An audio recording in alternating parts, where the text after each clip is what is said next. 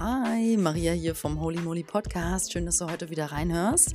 Ich möchte, bevor ich jetzt diese Folge anwerbe, ganz kurz ähm, mit Details der Podcast wird ab Folge Nummer 27, das ist jetzt Folge Nummer 26, jeden Sonntag publiziert. Jeden Sonntag eine Folge, 13 Uhr stelle ich die online. Die müsste dann auch eigentlich immer direkt ab 13 Uhr mehr oder weniger verfügbar sein, so dass du dich darauf einstellen kannst, dass dann immer was kommt.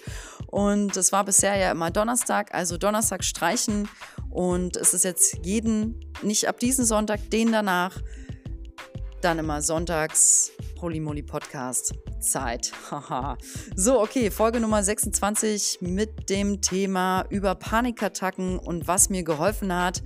Ich rede darüber sehr mit Abstand und ja, freue mich, das auch mit dir zu teilen, weil A, bist du nie alleine und B, es wir sind alles einfach Beobachter und wir beobachten Dinge mit Abstand und so lernen wir und deswegen nehme ich da jetzt gleich mal die Leichtigkeit und Schwere aus diesem Thema raus. Und ja, hörst dir einfach an, vielleicht erkennst du dich darin wieder, hast du sowas schon mal erfahren oder kennst jemanden aus deinem Feld. Und ich glaube, es ist doch weit verbreiteter, als wir annehmen. Und ich wünsche dir einfach viel Spaß dabei. Bleib dran. Ciao, bis gleich.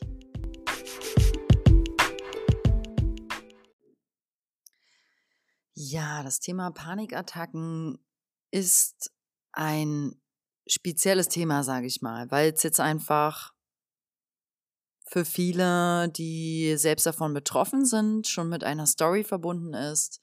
Und ja, vielleicht bist du aber auch jemand, der heute zuhört und jemanden kennt, der unter Panikattacken leidet oder mal gelitten hat. Und ja, wie auch immer, ich steig mal ein, wie ich jetzt äh, heute darauf kam, darüber zu sprechen. Gestern war eine Freundin bei mir und hat mir von einer Freundin von ihr wiederum erzählt, dass sie diese Freundin immer sehr bewundert hat, so für ihre Agilität und dass sie immer so viel unterwegs war. Und ähm, diese Freundin hat irgendwie ist so gesehen immer von einem Termin zum nächsten, aber jetzt nicht nur beruflich, sondern auch privat und meine Freundin erzählte davon, dass sie das so toll fand. Die war dann immer morgens hier, drei Stunden später da und dann hier und da und die fand das immer beeindruckend. Und jetzt leidet diese Freundin aber unter regelmäßigen Panikattacken oder kann nicht mehr alleine einkaufen gehen zum Beispiel. Und ich glaube, es sitzen tausende Menschen gerade in ihrer Wohnung und haben vor irgendwas Panik oder Angst. Also Angst davor, das Haus zu verlassen oder Panik vorm Essen oder Angst vor einem bestimmten Menschen oder Panik vor dem Sterben. Also Angst und Panik sind einfach, ich nenne das mal, hm, ich möchte jetzt nicht allgegenwärtig sagen, da und gehören auch zu unserer Entwicklung hier. Und ich möchte an dieser Stelle weitermachen mit weiteren Beispielen. Erstmal zum Thema Panikattacken. Ich habe zum Beispiel mein Studi im Studium ein Mädchen kennengelernt, die hatte Panik im Techno-Club bekommen, weil die Bässe so tief waren, dass die Schallwellen einfach komplett ihren Körper durchdrungen haben. Und das war so ihr Trigger für Panik. Und ich denke, ihr Muster war dann dahinter, sich nicht mehr selbst nur sich fühlen, sondern dann dringt von außen was ein und ähm, man hat so das Gefühl, die Kontrolle zu verlieren über den Körper. Und sie hat das damals auch so erwähnt, wie ich konnte meinen Herzschlag irgendwie nicht mehr fühlen. Ich glaube, so hat sie das gesagt. Also, weil da halt etwas in ihren Körper eingedrungen ist, was lauter geschlagen hat als ihr eigenes Herz. Und ähm, so, dann kann ich euch direkt aus erster Hand davon erzählen. Meine eigenen Panikattacken als Kind sahen immer so aus, dass ich oft, wenn ich dann abends irgendwo zu Besuch war, das waren so meine Auslöser, ähm, gehe ich aber nachher nochmal kurz, kurz drauf ein, dass dann ich dort einfach ab irgendeinem Punkt, ich war dann, sagen wir mal, vielleicht hat das so mit sieben Jahren angefangen, vielleicht mit acht und dann ging das so rein, bis ich 13 war, dass ich dann gezittert habe. Und aus diesem Zittern, also ihr müsst euch das vorstellen wie ein Zittern am ganzen Körper, wurde so ein richtiges apathisches, also ich war dann auch jetzt nicht, ich war ansprechbar, das schon, aber ich war jetzt nicht für Smalltalk natürlich in dem Moment zu haben oder fröhlich. Also ich war dann sehr apathisch und sehr in, wie in so einem Tunnel. Und hatte dann immer als Kind Angst, dass ich mich übergeben muss. Das war so meine Panik, weil es gibt viele andere mit Panikattacken, die haben Angst vor etwas anderem, zum Beispiel wirklich Angst vorm Sterben, höre ich immer mal wieder, dass es diese Form von Panik gibt. Das hatte ich nie. Ich hatte einfach Angst, mich zu übergeben und dass es mir schlecht geht. Und ähm, dann habe ich wirklich stundenlang zittern können. Also ich lag dann da drei, vier Stunden, manchmal länger, bis ich äh, vor Erschöpfung irgendwann eingeschlafen bin. Und meistens habe ich das, die Situation damit so herausgefordert, dass ich dann, bis ich halt wieder von meinen Eltern abgeholt wurde und zu Hause in Anführungszeichen meinen Frieden finden konnte bei meiner Mutter. Also ich wollte dann immer bei meiner Mutter sein. Und so war das als Kind. Ähm, ja, und so habe ich als Kind schon Panikattacken regelmäßig erlebt und später auch nochmal als junge Erwachsene. Ähm, die haben sich ähnlich gezeigt in den Symptomen mit dem Zittern, der Angst, sich zu übergeben, aber die Auslöser waren anders und da gehe ich dann später nochmal drauf ein. So, wohl, ähm, ich schließe das jetzt direkt an. Also als junge Erwachsene, da war ich so 21, 22, meine ich, kam das plötzlich wieder. Ich war jetzt schon sechs Jahre panikfrei, also hatte von, ja, wenn nicht sogar länger. Also ich hatte so die letzte Panikattacke, sagen wir mal mit 14, 15 und dann eigentlich nicht mehr. Und ich war ja dann auch indessen schon im Ausland und alles Mögliche. Also ich hatte Situationen gemacht, äh, erlebt, erfahren, die einfach Panik hätten triggern können. Und ich war aber in Anführungszeichen davon geheilt und bin dem nicht mehr verfallen. So, und das kam wieder mit Anfang 20. Ich sag jetzt mal, ich war 22, ganz unerwartet als ich mit meinem damaligen Partner in der Berliner U-Bahn stand und dann dort ähm, zwei, ich glaube, betrunkene Männer waren. Und das fand ich schon immer auch als kleines Mädchen eklig, muss ich sagen. Also starker Alkoholkonsum und Alkoholgeruch und besoffenes Verhalten ähm, ekeln mich auch heute noch. Und das war damals ein Auslöser für mich, mich so sehr zu ekeln, dass das in meinem Nervensystem etwas getriggert haben muss, wo ich dann wieder Panik bekommen habe, dass ich jetzt in diesem Moment wegen diesem Ekel mich übergeben müsste. Und davor hatte ich so Angst, dass eine Panikattacke, also Zittern wieder entstanden ist und ich von in diesem Moment auch die U-Bahn so schnell wie möglich verlassen wollte. Und deswegen konnte ich damals mit meinem Partner auch nicht weiterfahren, wo wir eigentlich hin wollten. Ich habe ihm gesagt, ich muss jetzt aussteigen, es tut mir leid. Und dann sind wir ausgestiegen. Er hat natürlich gefragt, was ist los? Und ich konnte es nicht erklären. Ähm, ich musste dann erstmal in Ruhe eine Toilette aufsuchen und mich sammeln. Ein bisschen, aber auch in der Panik, mich wirklich zu übergeben. Wobei ich dazu sagen muss, die Körpersymptome dafür waren gar nicht da, außer die Angst davor. Das äh, betone ich alles so klar für die Menschen, die das noch nie erfahren haben und für die Menschen, die es kennen und denken, ah ja, das kenne ich gut. Und ähm, ich weiß, dass ich dann mit meinem Partner darüber auch nicht reden konnte.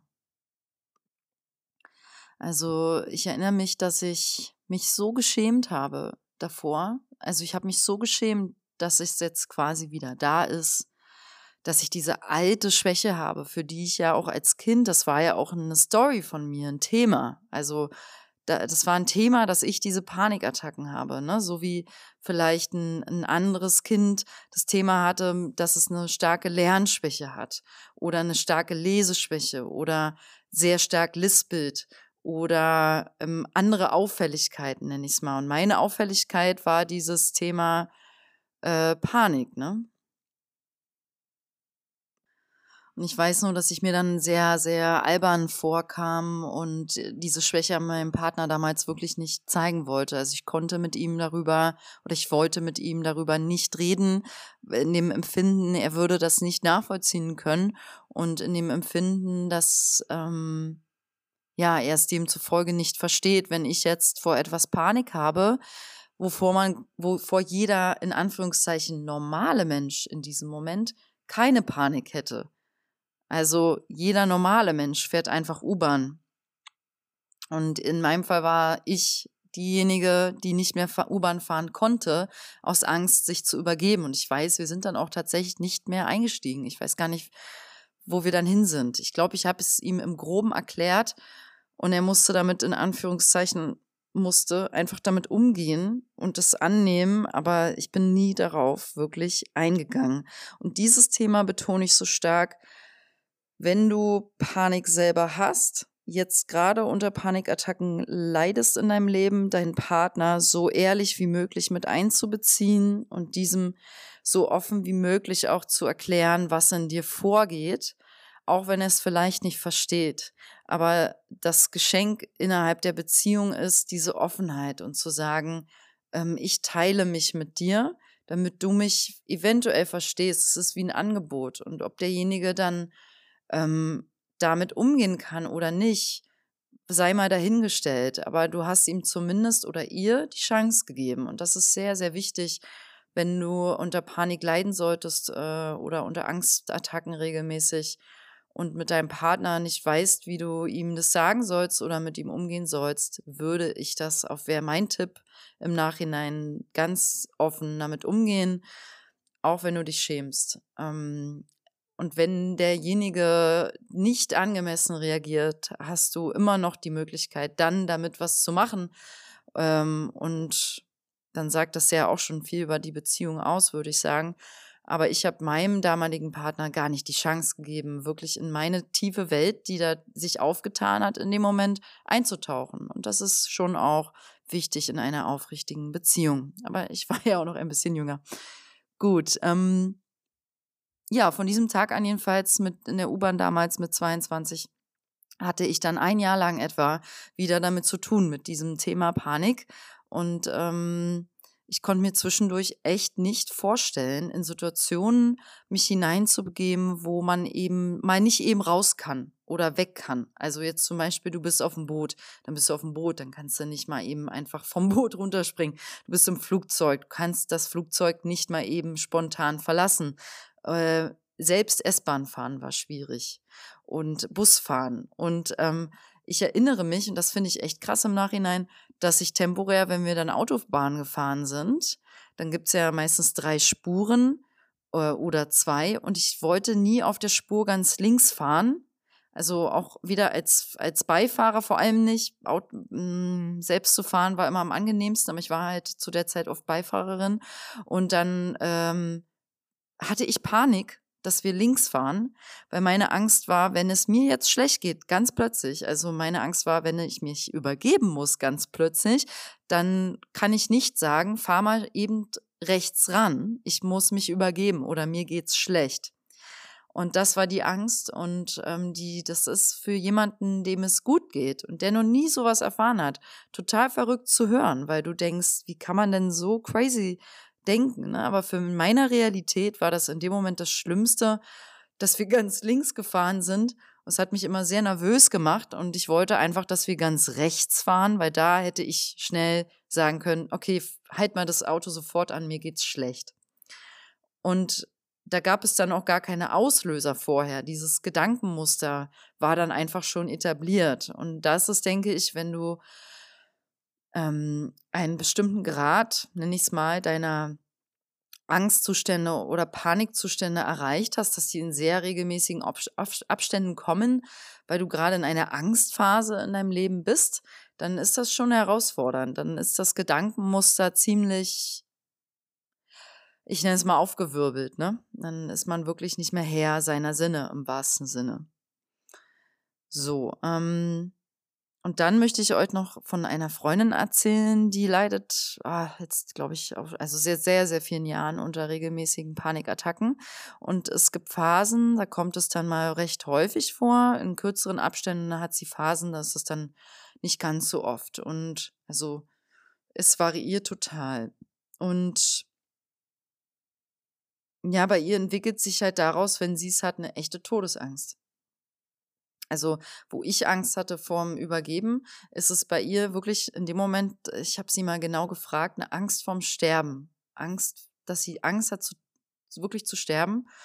Und ähm, bei ihr sind die Trigger dann die Auslöser eher stressige, stressige Situationen, wo sie sehr viel Druck empfindet. Ähm, und das ist aber bei ihr eher ein privater Druck als ein beruflicher. Und der kommt dann oft in Situationen wie zum Beispiel, wenn ein großer Geburtstag oder irgendein großes Event ansteht, wo sie glaubt, von ihr wird viel erwartet, dass es ihr jetzt gut geht. Und dann steckt da auch oft dieser, dieser gemeine Twist drin. Ähm, der Druck kommt, baut sich auf durch die Panik, also Angst vor der Panik. Es ist dann, sie kriegt eine Panikattacke an dem Tag des meinetwegen Geburtstages von jemandem aus der Familie, ähm, weil sie Angst hat, Panik zu bekommen. Es ist ein Paradox und ja, ich glaube jedenfalls, diese Symptome, dass du, ich gehe jetzt mal ganz kurz allgemein auf Panikattacken, Symptome ein, ja, das sind Zittern. Das sind ähm, Herzschlagen vor allem. Es fängt meistens mit einem schnellen, das Herz schlägt plötzlich sehr schnell. Das können Schweißausbrüche sein. Bei manchen, denke ich, kann das direkt auch sein, ähm, direkte Übelkeit, direktes Unwohlsein im Bauch direktes äh, und je nachdem, wie stark die Panikattacke wird, und das war bei meiner Freundin so, die hat auch, die hat sich wirklich auch mal schon öfters übergeben und auch Durchfall und solche Sachen gehabt. Hm, ich hatte zum Beispiel weder das eine noch das andere jemals. Ähm, und bei anderen geht das aber sofort dann auf, auf den Darm und auf den Magen. Ne? Und so ist das bei jedem ein bisschen anders. Und ja, jetzt hast du erstmal einen groben Einblick, falls du Panikattacken noch nicht kennst, wie das sich für manchen Menschen anfühlen kann, die das haben.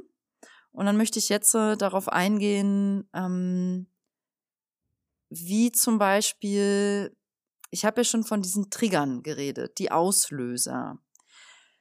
Die Auslöser für eine Panikattacke äh, sind sehr, sehr, sehr, sehr individuell. Und ich nenne Teile jetzt nur von mir persönlich, was mein Nervensystem unruhig macht, wenn ich nicht zentriert bin. Das heißt, ich betone das nochmal, es geht jetzt nicht darum, was ich dir jetzt sage, da, wenn ich, wenn diese Dinge eintreten, dass ich dann Panik bekomme. Das sind nur Dinge, die machen mein Nervensystem unruhig und dieses wird angestachelt, wenn ich nicht zentriert bin. Also wenn ich zum Beispiel schon generell äh, in der Angst bin. So. Und das sind bei mir zum Beispiel eklige Gerüche. Das ist bei mir ein spontanes Unwohlsein im Bauch. Dann kann das in mir triggern, dass ich mich schlecht fühle äh, und, und unsicher bin, warum ich jetzt ein unwohles Gefühl im Bauch habe. Und dann entsteht direkt eine Gedankenkette von äh, Scheiße, äh, ich glaube, jetzt muss ich mich vielleicht übergeben. Ne? Also das ist so mein Muster. Oder wenn um mich herum äh, Gewalt ist, ähm, oder wahnsinnige Menschen. Damit gehen auch einher betrunkene Menschen, stark betrunkene Menschen. Also sowas macht mein Nervensystem sehr unruhig. Und ich glaube, das geht auch ehrlich gesagt fast jedem so. Oder ähm, wenn mich jemand, den ich sehr schätze oder liebe, ähm, was auch damit einhergeht, wenn ich jemanden liebe, schätze ich den ja auch, hart kritisiert oder verletzt. Oder wenn jemand, den ich sehr liebe oder schätze, sehr verärgert mit mir ist, dann wegen dieser Angst vor Ablehnung und Angst vor Schmerz, abgelehnt zu werden, ähm, kann auch mein Nervensystem getriggert werden. Habe ich erst letztens mal wieder beobachtet, fand ich interessant, dass mein Nervenkostüm, mein Körper direkt so schnelles Herzschlagen bekommen hat. Ähm, dabei hatte der Bekannte nee, das war ein Freund, nur am Telefon ähm, gesagt, äh, ich muss mal mit dir schimpfen. oder per, per, per Sprachnachricht. Und der Clark sagte das so ernst in einem, in einem Kontext, ähm, ich will die Situation jetzt gar nicht so äh, genau hervorholen, ähm, dass das mich getriggert hat, ja. Da war mein inneres Kind getriggert, dass da jetzt jemand mit mir schimpft. Also ihr seht, wenn ich so diese Dinge so ehrlich und offen mit euch teile, da stecken immer tiefere Muster drin, ja. Inneres Kind habe ich jetzt schon erwähnt und weil die erwachsene, reife Maria in mir, und das gibt es immer zu unterscheiden, ne? wir haben alle ein Kind-Ich, wir haben ein Erwachsenen-Ich. Es gibt Menschen, die sind sehr viel im Kind-Ich, ähm, die sind dann ähm, auch emotional noch vielleicht im Kind ich und schaffen es nicht, eine erwachsene, neutrales, ein, erwachsene, ein erwachsenes, neutrales Feld aufzubauen. So, und dann gibt's halt das, äh, das Erwachsenen-Ich. Da möchte ich jetzt mal das Buch Mindfuck von Dr. Petra Bock euch ans Herz legen, die da ganz klar diese beiden Ichs mal so angesprochen hat. Und ich fand das fantastisch beschrieben.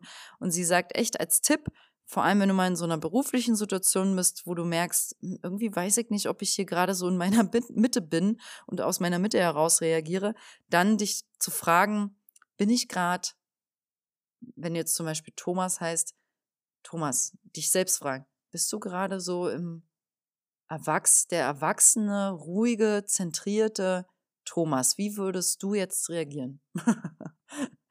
ja, so als Beispiel. Es hat mir schon oft geholfen.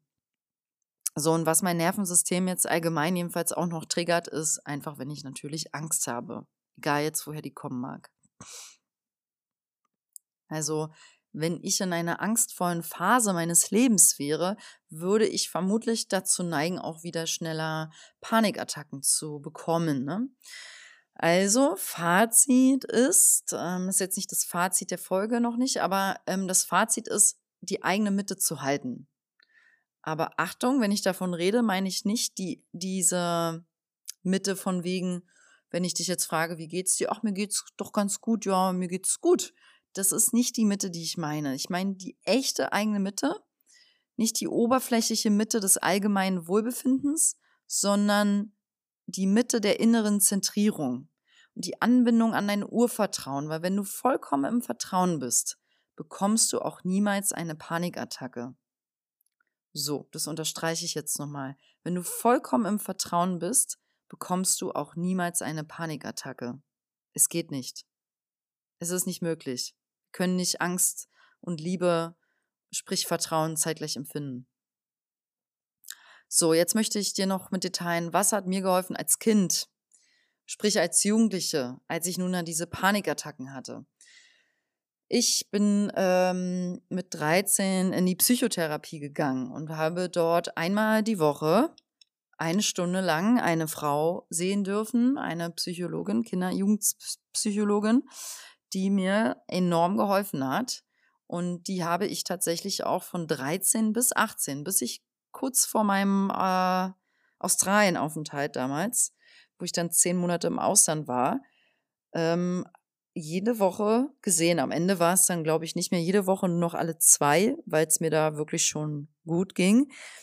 So, aber diese Frau hat so viel in mir bewegt, wo ich als 13-Jährige Folgendes mitgebracht habe.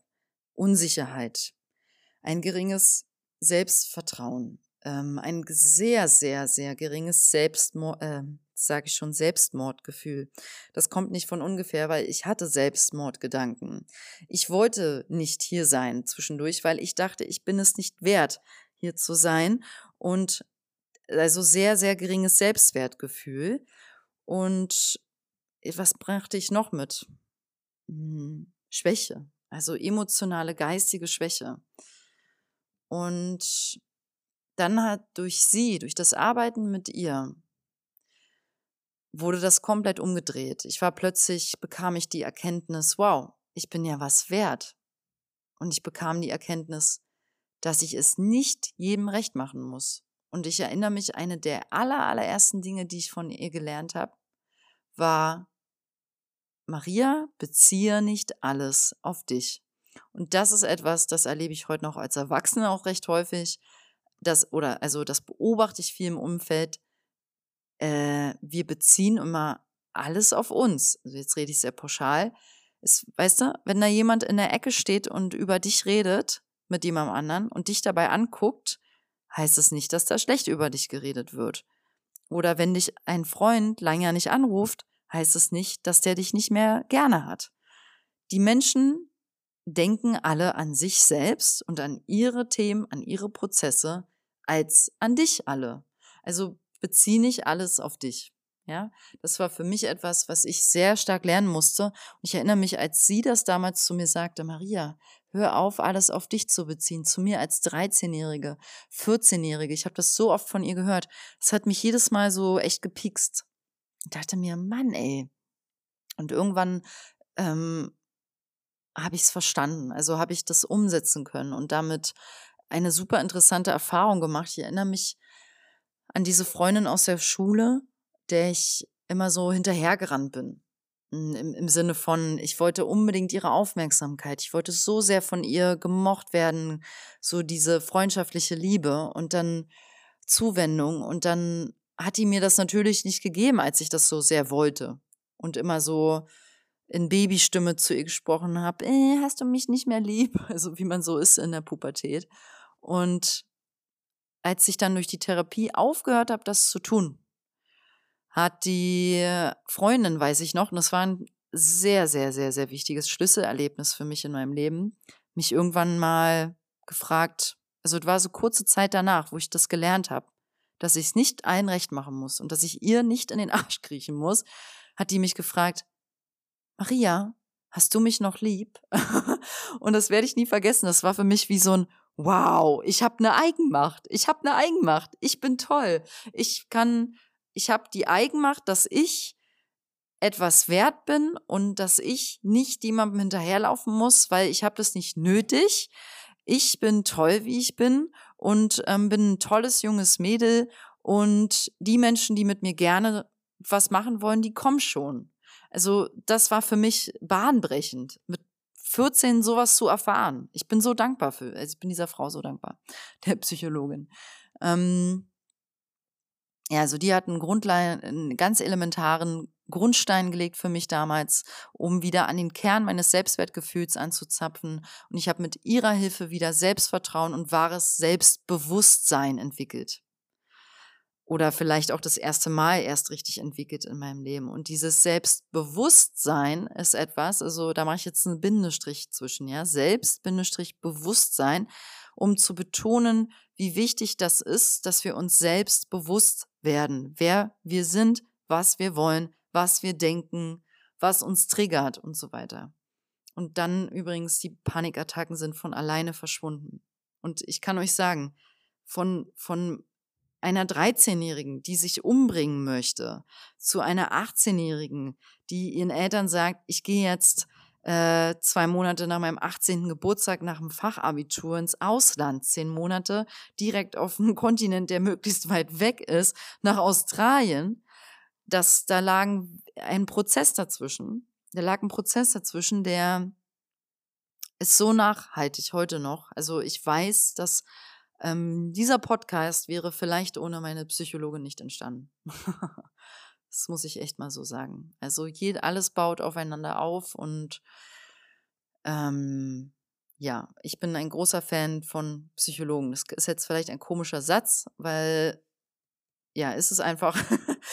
Aber ich, es gibt einfach tolle Psychologen da draußen. Und wenn, ich wünsche dir, wenn du einen, wenn deine Seele eigentlich jemanden braucht zum Reden, der jetzt mehr als ein Coach ist, ähm, ja, ich möchte jetzt gerade nicht auf die Trennung Coach, äh, eingehen, weil ihr kennt den, ihr kennt den Unterschied alle.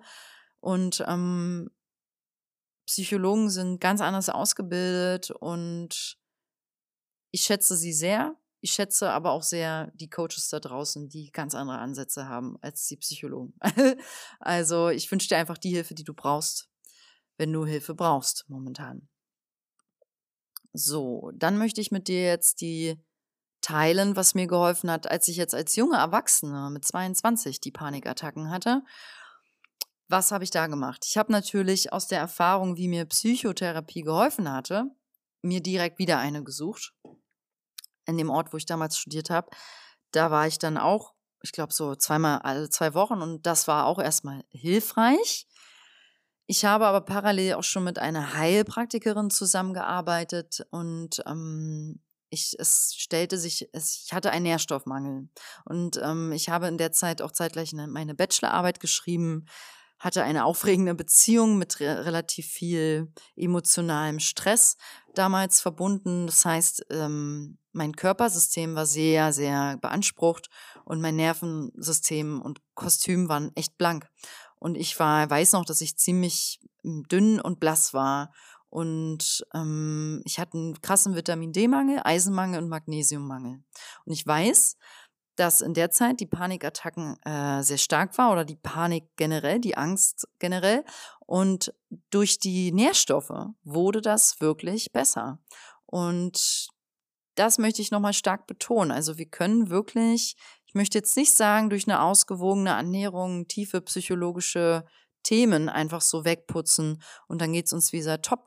Aber die Ernährung und ähm, dass du Nährstoffe, die richtigen Nährstoffe in deinen Körper bringst, packst und steckst, ist sehr entscheidend.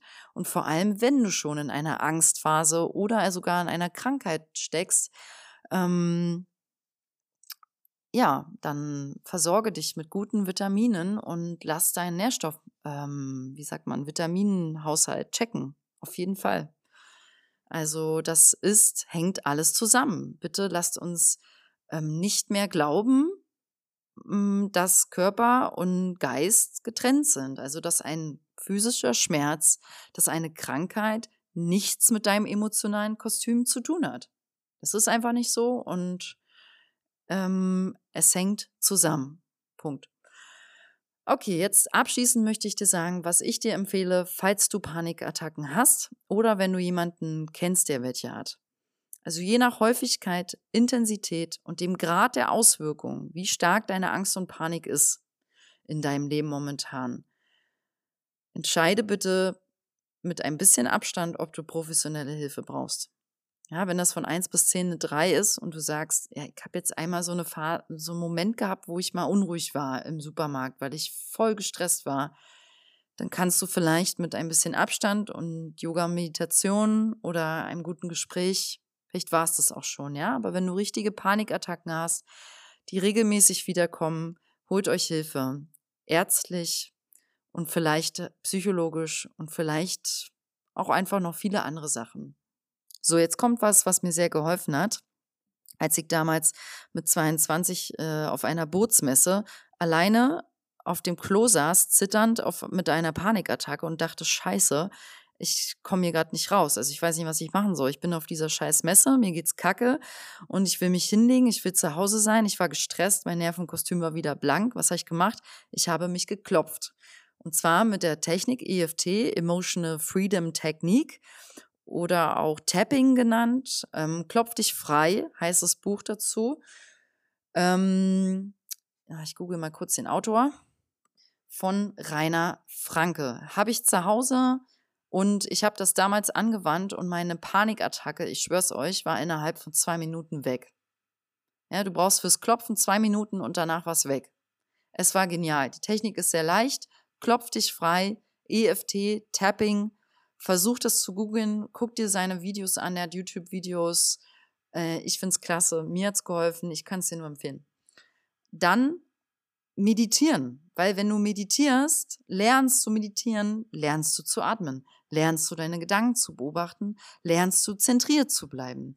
Bleib also im gegenwärtigen Moment so oft du kannst, vor allem in der Angst und in der Panik. Also es kann schon helfen, zum Beispiel zu denken, ich atme tief ein, tief aus. Ich beobachte, dass ich gerade Angst habe. Ich beobachte meine Angst mit Abstand. Okay, liebe Angst. Hallo, herzlich willkommen. Warum bist du heute da?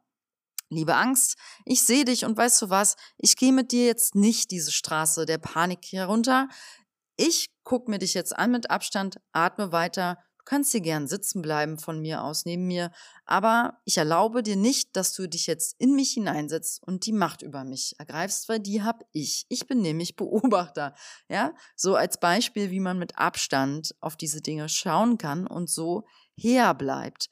Also Mach Dinge, die dein Selbstvertrauen auch stärken, die dich mutig machen, die deine Angst, dir helfen, deine Ängste wieder zu überwinden. Also es kann auch dienlich sein, wenn du Angst hast, vor anderen zu sprechen, dich natürlich so einer Situation auch einfach öfters zu stellen.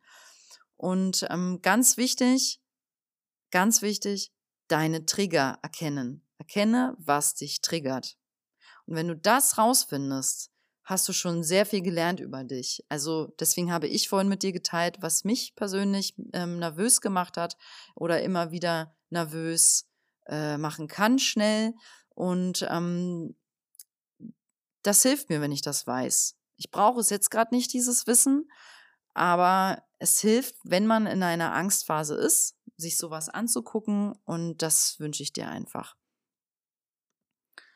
Ja, also sorge für dich, lerne dich selber kennen und hinterfrage dich, kreiere dieses Selbstbewusstsein durch diese tausenden Techniken, die da draußen sind. Da gibt es tolle Bücher, da gibt es tolle Coaches, da gibt es tolle Yogalehrer, tolle Meditationslehrer.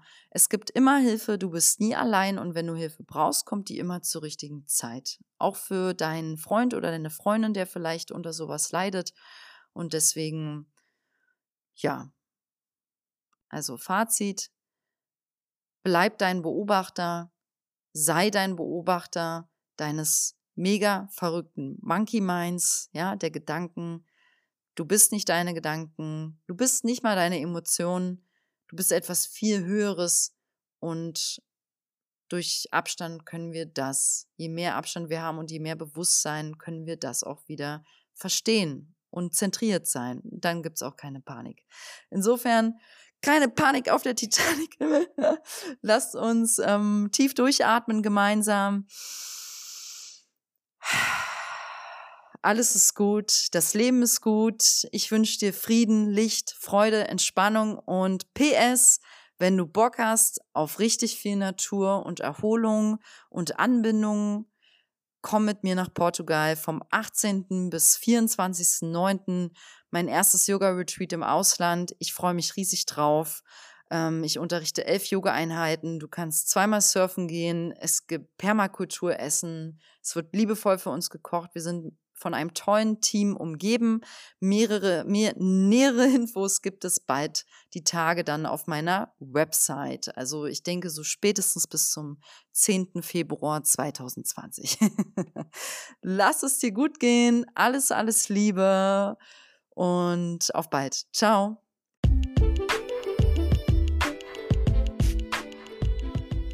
Bleib dein Beobachter, sei dein Beobachter deines mega verrückten Monkey Minds, ja, der Gedanken. Du bist nicht deine Gedanken, du bist nicht mal deine Emotionen, du bist etwas viel Höheres und durch Abstand können wir das, je mehr Abstand wir haben und je mehr Bewusstsein, können wir das auch wieder verstehen und zentriert sein. Dann gibt es auch keine Panik. Insofern keine Panik auf der Titanic. Lasst uns ähm, tief durchatmen gemeinsam. Alles ist gut, das Leben ist gut. Ich wünsche dir Frieden, Licht, Freude, Entspannung und PS, wenn du Bock hast auf richtig viel Natur und Erholung und Anbindung, komm mit mir nach Portugal vom 18. bis 24.09. Mein erstes Yoga-Retreat im Ausland. Ich freue mich riesig drauf. Ähm, ich unterrichte elf Yoga-Einheiten. Du kannst zweimal surfen gehen. Es gibt Permakultur essen. Es wird liebevoll für uns gekocht. Wir sind von einem tollen Team umgeben. Mehrere, mehr, nähere Infos gibt es bald die Tage dann auf meiner Website. Also ich denke so spätestens bis zum 10. Februar 2020. Lass es dir gut gehen. Alles, alles Liebe und auf bald. Ciao.